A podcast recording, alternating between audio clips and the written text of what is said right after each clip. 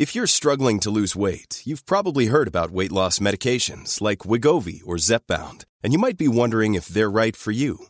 Meet PlushCare, a leading telehealth provider with doctors who are there for you day and night to partner with you in your weight loss journey. If you qualify, they can safely prescribe you medication from the comfort of your own home. To get started, visit plushcare.com slash weight loss. That's plushcare.com slash weight loss. plushcare.com slash weight loss. Bonjour, c'est Zoé de Louis. Ça fait maintenant deux ans que j'ai la chance de travailler pour Louis Média et que vous entendez ma voix sur vos podcasts préférés. Travailler pour quelque chose qui a du sens pour moi, c'est essentiel à mon épanouissement au quotidien.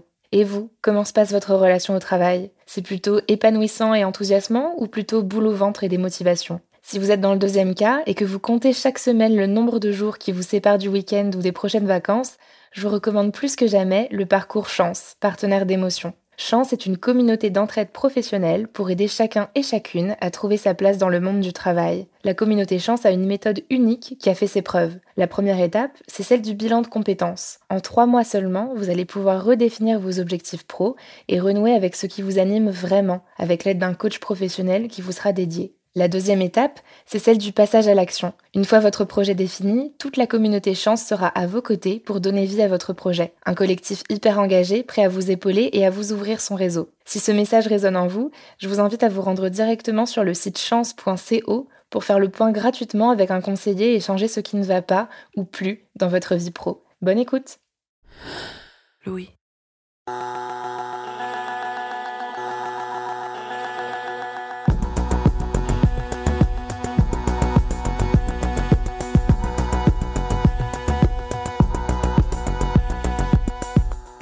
Le week-end dernier, j'ai vidé ma chambre d'ado chez mes parents, parce qu'ils vendent la maison. En triant mes affaires, je suis tombée sur plein de souvenirs qui laissaient déjà annoncer ce que j'allais devenir. Par exemple, une gazette du collège que j'avais fabriquée et distribuée dans les classes. J'avais signé fièrement rédactrice en chef, de points, Camille Maestracci. J'ai aussi trouvé une interview du maire de ma commune et des tonnes de fascicules sur le métier de journaliste. Il semble que depuis toujours, j'avais une idée claire de ce que je voulais faire. D'ailleurs, c'est un sujet récurrent de discussion avec mon compagnon. En ce moment, il est, comme beaucoup d'autres d'ailleurs, en plein questionnement sur sa carrière et sur son avenir. Je lui ai proposé de faire un bilan de compétences pour y voir plus clair, mais il semblait pas convaincu. Pourtant, un de ses amis a bénéficié de ce fameux bilan de compétences et ça l'a vraiment aidé à se réorienter. Il a lâché son boulot de vendeur dans une boutique de chaussures pour entamer une formation dans le secteur de l'immobilier. Ce qu'il me raconte, c'est que le bilan de compétences n'a pas été nécessairement l'élément déclencheur, dans le sens où ce n'est pas ça qui lui a ouvert les yeux tout à coup sur cette nouvelle voie. Au fond de lui, il savait déjà un peu ce qu'il voulait faire. Mais il avait besoin de se l'entendre dire, un peu officiellement. Et donc, quelque part, c'est bien ce bilan de compétences qui l'a décidé à franchir le pas. Dans cet épisode, Clara Bayot s'interroge sur l'efficacité du bilan de compétences. Est-ce une solution miracle pour trouver sa voie? Je suis Camille Maestracci, bienvenue dans Travail en cours.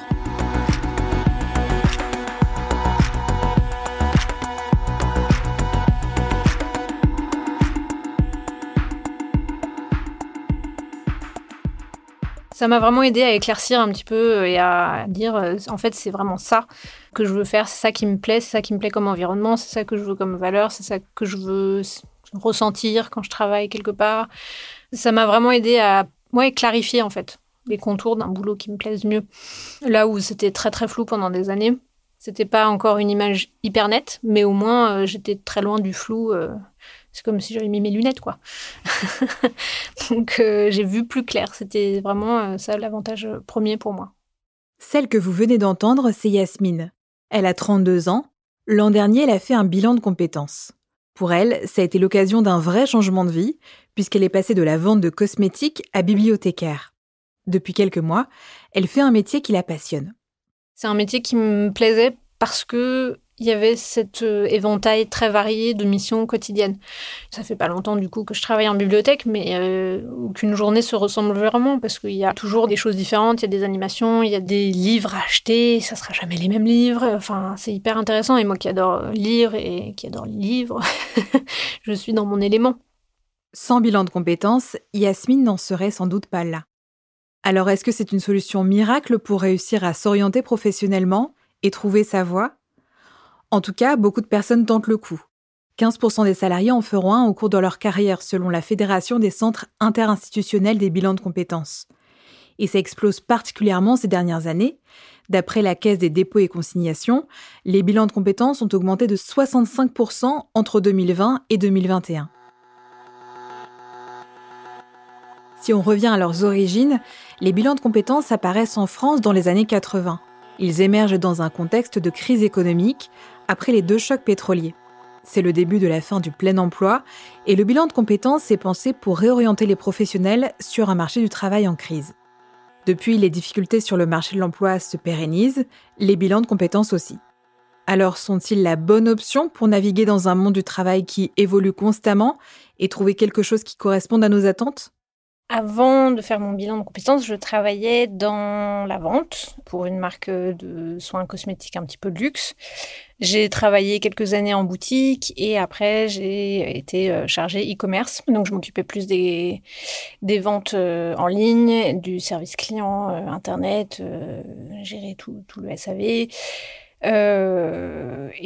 voilà, j'ai fait ça pendant cinq ans et demi dans cette boîte de la vente ça se passait bien euh, dans le sens où j'avais pas forcément de problème en soi, mais c'était pas euh, un travail passion. C'était un travail un peu euh, par défaut. J'ai postulé en fait après avoir terminé mes études, parce que comme je savais pas exactement quoi faire après mes études, il fallait bien que je paye mon loyer. Donc un ami m'avait parlé de cette entreprise, de ces boutiques. J'ai bien aimé la philosophie et même l'ambiance générale de la boîte, mais dire que c'était une passion, ce serait faux. Donc c'était vraiment un travail euh, alimentaire, même si c'était pas un travail euh, désagréable en soi. J'ai passé des bons moments, j'ai rencontré des gens euh, intéressants, j'ai appris des choses aussi par ailleurs. Mais faire de la vente, c'était clairement pas mon objectif dans la vie, quoi. Je savais pas en fait ce que je voulais faire. J'avais fait des études d'anglais et un master d'anglais. C'était un master de recherche, donc clairement il n'était pas euh, prédestiné à un boulot en particulier euh, précis comme un master euh, professionnel. Donc vraiment j'étais un petit peu perdue et je restais dans ce poste d'une part par confort j'imagine et aussi parce que j'ai changé. J'ai pas toujours fait les mêmes choses. On m'a un petit peu donné des responsabilités. À un moment donné j'ai même pensé évoluer, mais ça s'est finalement jamais fait.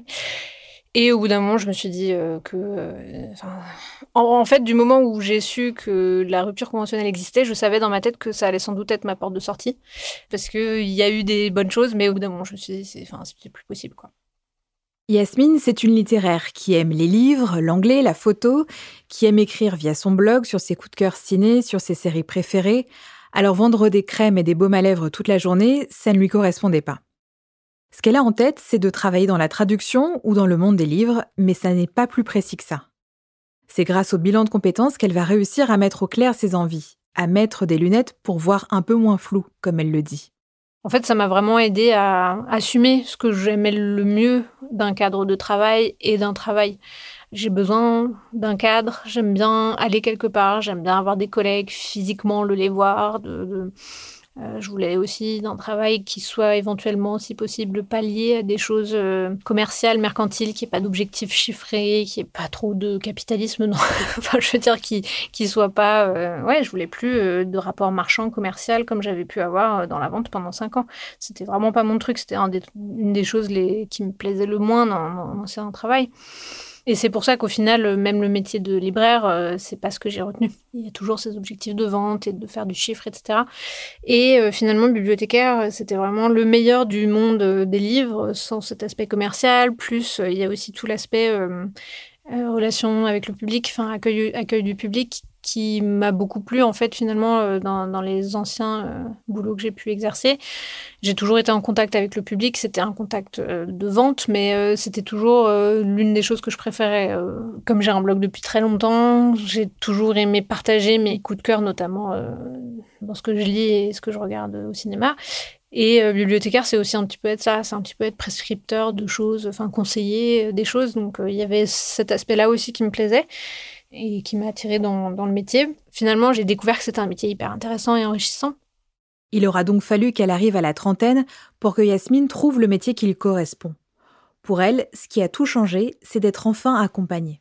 cet accompagnement euh, que j'ai pu avoir a tout changé. Si j'avais fait les exercices de moi-même, ça aurait sans doute aidé aussi, mais dans une très moindre mesure. Et surtout, j'aurais pas eu cet échange humain qui m'a semblé très important pour me rebooster. Enfin, vraiment, clairement, à chaque fois que j'ai fait les séances euh, avec ma conseillère, c'était, euh, je, sortais de là, j'étais regonflée d'énergie, euh, je, savais où j'allais aller pour la suite. elle m'avait vraiment reboosté, c'était vraiment nécessaire pour moi. Le bilan de compétences, c'est un suivi individuel avec un seul conseiller qui va vous suivre environ 24 heures, généralement réparties sur 3 mois. Il y a plusieurs phases, une phase préliminaire avant même d'entamer un bilan de compétences pour vérifier que c'est bien ce qu'il vous faut et que le conseiller vous correspond. Puis vient une phase d'introspection où il va falloir se poser des questions sur soi-même, sur ses valeurs, son passé, personnel et professionnel. À ce stade, on met à distance le marché du travail. Le but, c'est de comprendre qui on est, ce qu'on veut, et ça peut surprendre.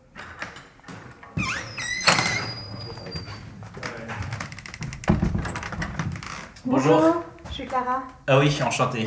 Je suis Vincent et Sébastien. enchanté. Voilà où on est Sébastien lorsque je le retrouve en pleine séance avec Vincent, son conseiller. On en est à justement donc faire la restitution de ces, tests que, que, Sébastien a passés euh, cette semaine. Donc ça arrive en séance 3 euh, et, euh, et donc voilà, donc l'idée de ces tests, c'est à la fois d'identifier ses traits de personnalité principaux dans son rapport au travail, ses actes de progression éventuels, et puis ensuite de faire le lien vers des métiers ou des secteurs d'activité qui viendraient ou confirmer son orientation passée ou alors ouvrir vers d'autres perspectives professionnelles. Sébastien est un jeune quinquagénaire qui a fait toute sa carrière dans les médias. Il envisage aujourd'hui une reconversion. Il a entamé un bilan de compétences il y a quelques semaines. Voilà, donc euh, il y a, là en l'occurrence, on est sur des, euh, des oppositions entre différents, euh, différents traits et où, où Sébastien se situe entre ces deux traits. Ah, modestie versus ambition. Bon, alors, bah, s'ils sont logiques dans ce test, j'imagine qu'ils ont confirmé euh, l'ambition Exactement. J'ai quelle note 10. Ah oui, d'accord. 10 sur l'ambition. Zéro modestie. c'est toujours très drôle de connaissance. C'est-à-dire que je commence à le connaître. Donc, il y a zéro en modestie. Je crois que je ne l'ai jamais eu depuis que je fais passer ce test. Hein. Mais. Euh, il est possible que euh, des vertus d'ambition ne soient pas en contradiction avec une forme de modestie. En tout cas, j'espère. Tout à fait. Il y a peut-être à distinguer une modestie euh, personnelle d'une ambition professionnelle, d'ailleurs. On peut imaginer une personne qui sera à la fois ambitieuse sur un plan professionnel et au contraire modeste, humble sur, Un plan, euh, sur un plan personnel. Non, mais c'est intéressant. C'est très intéressant dans la projection également pour moi par rapport au type de poste ou de secteur d'activité vers lequel Sébastien pourrait aller. C'est-à-dire qu'il faut quand même avoir en tête cette, euh, cette idée-là. Parce qu'après cette phase d'introspection, il y a la phase du projet. Cette fois, il va falloir réintégrer la notion de marché de travail, c'est-à-dire trouver un accord entre les motivations profondes de Sébastien et la réalité de l'emploi. Le but du jeu de ma part, c'est une reconversion. Oui. Après, j'étais dans l'incapacité absolue de savoir finalement, et c'est en lien avec le fait de se connaître un peu mieux, j'étais absolument incapable de définir et je le suis toujours, euh, vers quoi je pourrais m'orienter. Euh, donc le, but du jeu, euh, c'est qu'on arrive à cette fameuse adéquation dont je vous parlais, et que Vincent me soumette des pistes de réflexion sur et ah bah, pourquoi pas, je sais pas moi, le, le social, la communication, l'administratif, l'immobilier, j'en sais rien du tout. je pars de presque de zéro là-dessus. c'est intéressant. Comme vous l'entendez avec le témoignage de Sébastien, le bilan de compétences va vous demander de faire un retour en arrière sur ce que vous avez accompli ou pas, voire de remettre en question ce que vous pensiez être ou vouloir. Vous allez vous appuyer sur le passé pour déterminer votre avenir. Aurélie Gonnet est sociologue du travail. Elle a publié en 2020 une thèse sur le bilan de compétences. Ce qui ressort notamment de ses recherches, c'est que c'est une démarche qui peut être réductrice. Ce que j'essaie de montrer, c'est que véritablement, dans le bilan de compétences, on a la combinaison d'une approche rétrospective, introspective et prospective. Et du coup, ces parts rétrospectives, donc passées et introspectives, sont quand même très dominantes parce que du coup, on a les premières phases du bilan où souvent on va euh, commencer par euh, faire raconter le parcours. Hein. Euh, donc, on a une analyse plus ou moins approfondie de parcours. Hein. Il y en a qui utilisent des, outils type histoire de vie, etc. Voilà, ça peut prendre plus ou moins de temps, mais du coup, on a déjà une analyse de ce parcours. Après, on va avoir certains conseillers là aussi des outils type, par exemple, euh, génogramme, donc c'est-à-dire qu'ils vont demander, euh, par exemple, les métiers de tous les parents, grands-parents, frères et sœurs, etc. Donc on a cette cartographie des métiers, etc. Et puis après, on va analyser petit à petit, avec notamment ce qu'on appelle le portefeuille de compétences, les expériences passées. Donc à la fois pour identifier des compétences, pour identifier les situations problématiques, pour identifier aussi les intérêts, les valeurs, la manière dont les personnes s'en sont sorties. Donc en fait, on, a véritablement cette analyse du passé qui, encore une fois, a, a son importance, mais euh, du coup qui, qui devient finalement prédictive, alors que par exemple euh, l'expérience pourrait être valorisée d'une toute autre manière. Euh, c'est ce que tentent de faire le, souvent le, les conseillers bilans et notamment un outil comme le portefeuille de compétences, de mettre en valeur des, compétences qui ne seraient pas sanctionnées par un diplôme, qui ne seraient pas validées par une certification, mais de dire vous avez quand même ces compétences ça a un effet hein, souvent quand même sur les personnes qui se sentent souvent euh, bah, justement sortir de leur entreprise complètement incompétentes, complètement dévalorisées. Donc ça a un effet remotivant. Mais par contre, pour des personnes qui ont eu des expériences professionnelles très peu valorisantes, qui peuvent en tirer très peu de compétences, bah, du coup, ça, peut avoir aussi un, effet un peu double peine, où en plus, on vous demande d'être en boucle, enfin, en tout cas, de, tirer des qualités de ces expériences passées qui ont été très peu enrichissantes. This is Paige, the co-host of Giggly Squad, and I want to tell you about a company that I've been loving, Olive and June. Olive and June gives you everything that you need for a salon quality manicure in one box. And if you break it down, it really comes out to $2 a manicure, which is absolutely insane. It's also so easy to get salon worthy nails at home with Olive and June. The difference between how your nails used to look when you did them yourself and now with the Manny system is a complete game changer. The best thing about Olive and June too is it's a quick dry. Dries in about one minute, lasts for five days, and full coverage in up to one to two coats. Visit oliveandjune.com slash perfectmanny20 for 20% off your first system. That's oliveandjune.com slash perfectmanny20 for 20% off your first system.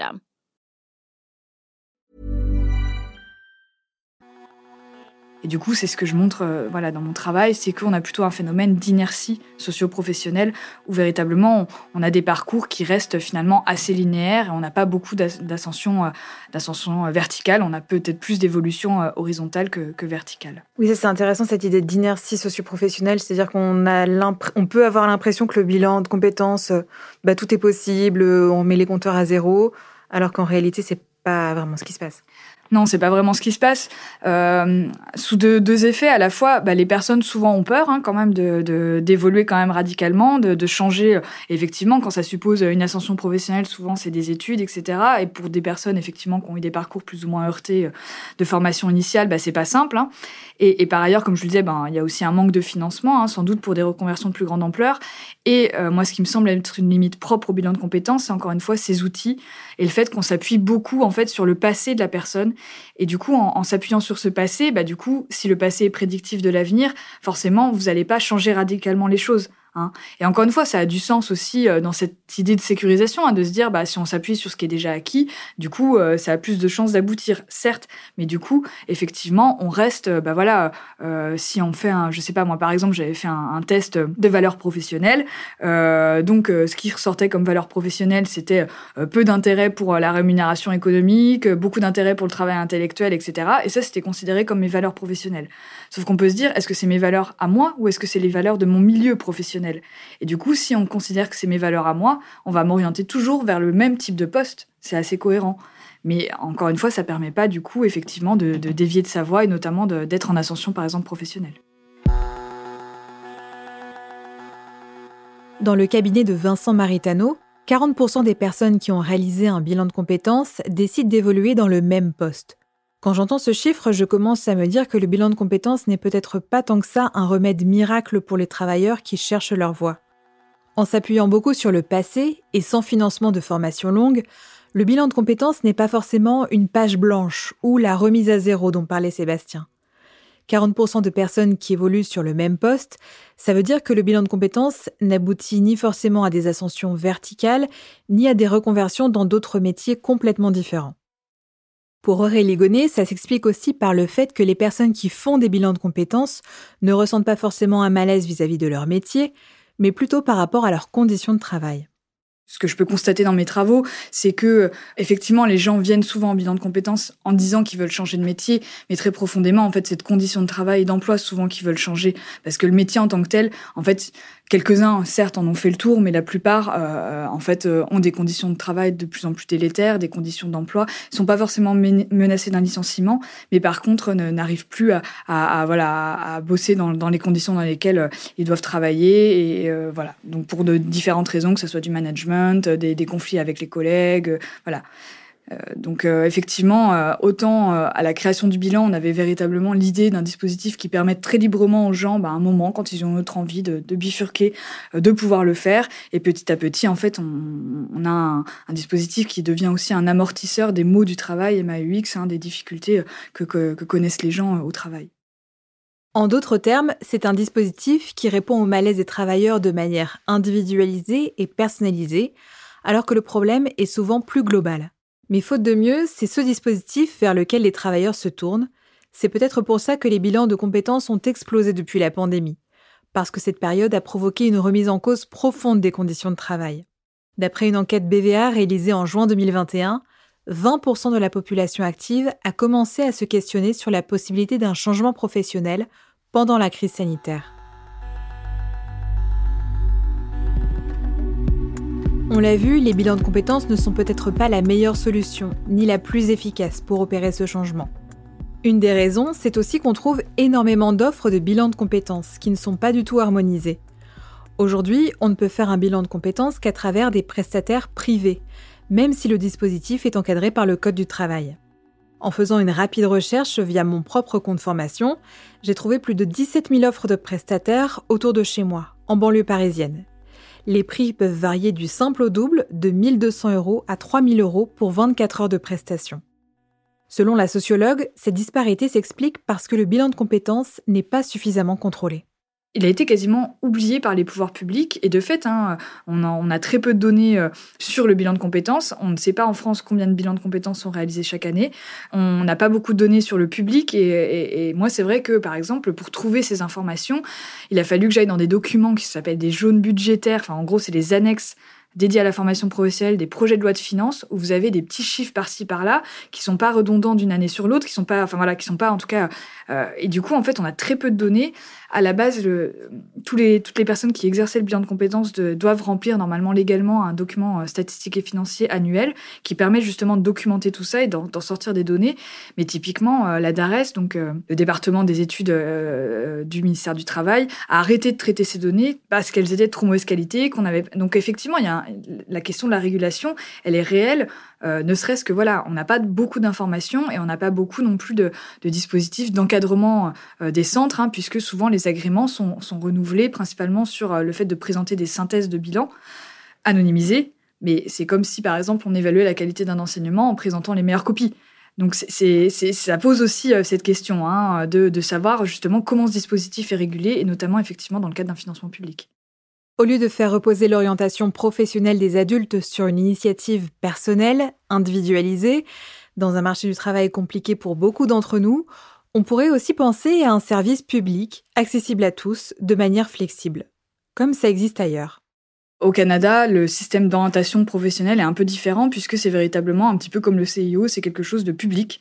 Hein. Et du coup, euh, ça a au moins comme intérêt, à la différence du cas français où on a en fait un marché de prestataires euh, de la reconversion, de l'accompagnement, un marché du bilan de compétences, euh, finalement d'avoir beaucoup de concurrence et du coup une concurrence qui se fait bah, par les outils, très peu de formation commune puisqu'il n'y a pas de contrôle à l'entrée sur ce marché.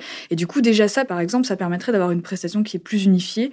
C'est un système qui est très calqué sur ce qu'on connaît nous en en termes d'orientation des jeunes avec des conseillers, effectivement, du coup, qui ont une formation commune, qui sont recrutés et qui sont fonctionnaires, hein, donc, enfin, en tout cas, qui sont des employés d'administration publique. Donc, du coup, effectivement, qui ont, encore une fois, une formation commune et du coup, qui ont aussi une forme de sécurité de l'emploi, hein, ce qui se passe très peu sur les marchés privés, notamment dans le bilan de compétences en France, hein, où il y a beaucoup de précarité aussi. Du coup, effectivement, ça assure à la fois des conditions de travail qui permettent bah, d'avoir euh, plus de sérénité, puis moins de voilà de, de on va moins essayer de s'adapter au parce que du coup le client est un client et du coup il faut faire du chiffre aussi hein, euh, malgré tout. Et du coup, euh, on a un système effectivement qui est plus qui est plus soutenu en tout cas, qui est plus qui est plus solide, qui est plus enfin voilà plus serein en termes de formation commune, de pratiques communes et aussi de voilà de sécurité de l'emploi pour les conseillers. Au Canada, le guichet emploi propose des offres de travail, mais aussi des outils pour planifier sa carrière et connaître le marché de l'emploi, les tendances actuelles et celles à venir. Il est possible de faire des questionnaires d'orientation en ligne ou de rencontrer un conseiller. C'est un service gratuit. Pour avoir vécu et travaillé au Canada quelques années, mon sentiment, c'est que c'était beaucoup mieux vu là-bas de passer d'un métier à un autre, voire de changer de métier pour ensuite revenir à son précédent emploi. La réorientation n'était pas du tout vue comme un échec, mais comme le fait de saisir de nouvelles opportunités. rien n'était figé. Parce que personne ne mérite de faire tous les jours un métier qui lui déplaît ou qui ne s'accorde pas avec ses valeurs, ses choix personnels. Je ne suis pas certaine que je serais forcément là où je suis aujourd'hui si j'avais pas fait le bilan. Et euh, ça donne un peu le vertige d'imaginer ça finalement, parce que bon, il suffit d'un rien. Euh, peut-être que finalement j'aurais découvert euh, beaucoup plus tard que le monde des bibliothèques, ça me plaisait aussi. Mais vraiment, ouais, non, je, je, pense pas du tout que je serais, je serais pas très loin de là où je suis maintenant, mais j'y serais pas, clairement.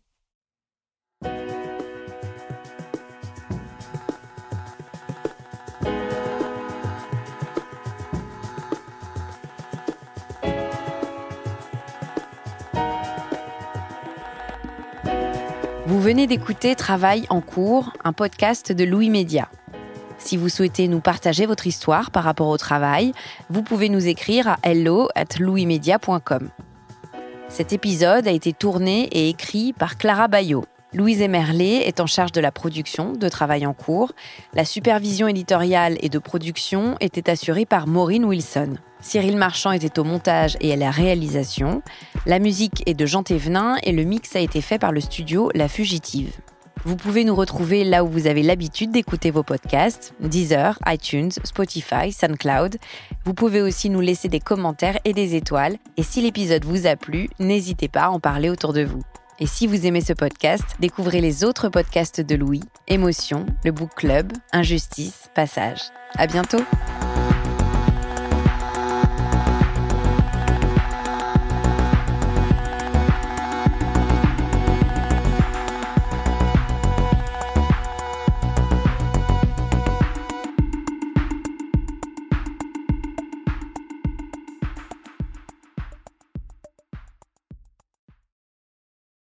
Bonjour, c'est Zoé de Louis. Dans Émotions au travail, on décrypte toutes les émotions qui vous traversent et vous bousculent parfois dans votre vie professionnelle. Aujourd'hui, j'aimerais vous parler d'un podcast super inspirant, Bienvenue dans l'ascenseur, animé par Anne-Cécile Sarfati. Dans chaque épisode, elle reçoit des personnes au profil varié, médecins, responsables commerciaux, chefs d'entreprise, qui ont su gravir l'ascenseur social. Parti de rien, il et elle partagent leur parcours, leurs rêves, leurs doutes, leurs émotions dans lesquelles vous vous reconnaîtrez sûrement, et donnent des conseils pour oser monter dans l'ascenseur social quand on n'y croit pas pour soi-même. Alors allez découvrir ces belles histoires de réussite en écoutant Bienvenue dans l'ascenseur, disponible sur toutes les plateformes. Merci à Bienvenue dans l'ascenseur pour leur soutien et bonne écoute. Planning for your next trip? Elevate your travel style with Quince. Quince has all the jet setting essentials you'll want for your next getaway, like European linen, premium luggage options, buttery soft Italian leather bags, and so much more. And is all priced at 50 to 80% less than similar brands. Plus, Quince only works with factories that use safe and ethical manufacturing practices.